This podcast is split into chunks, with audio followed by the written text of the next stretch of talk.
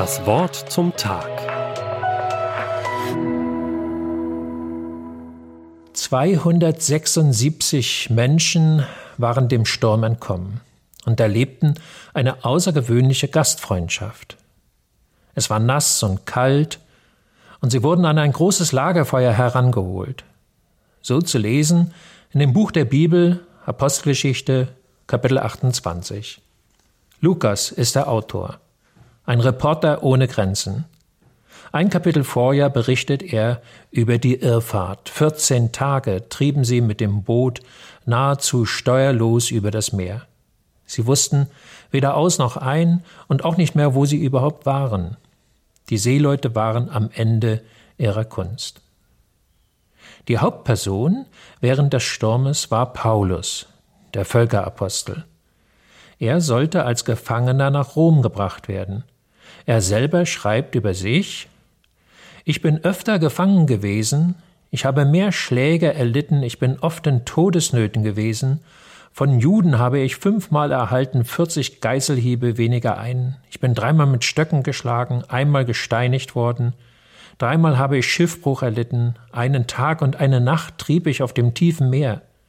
Ich bin oft gereist, ich bin in Gefahr gewesen durch Flüsse, in Gefahr unter Räubern, in Gefahr von meinem Volk, in Gefahr von Heiden, in Gefahr in Städten, in Gefahr in Wüsten, in Gefahr auf dem Meer, in Gefahr unter falschen Brüdern, in Mühe und Arbeit, in viel Wachen, in Hunger und Durst, in viel Fasten, in Frost und Blöße, und außer all dem noch das, was täglich auf mich einstürmt, die Sorge für alle Gemeinden. Offensichtlich ein an Gefahren gewöhnter Mann. Stoff für einen Actionfilm.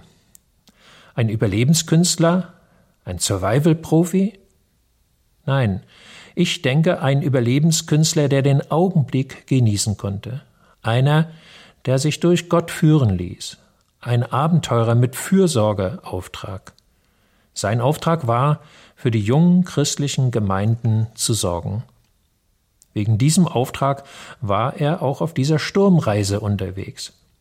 Er stand unter dem besonderen Schutz Gottes. Er konnte Ruhe bewahren inmitten der Gefahren. Und er, der Nicht-Fachmann, ermahnte die Seeleute zu vernünftigem Handeln. Und die ließen sich ermutigen und ermahnen und alle 276 Leute kamen lebendig auf der Insel Malta an. Unter Gefahren und abenteuerlich, aber doch wohlbehalten. Und jetzt war Pause. Abenteuerunterbrechung.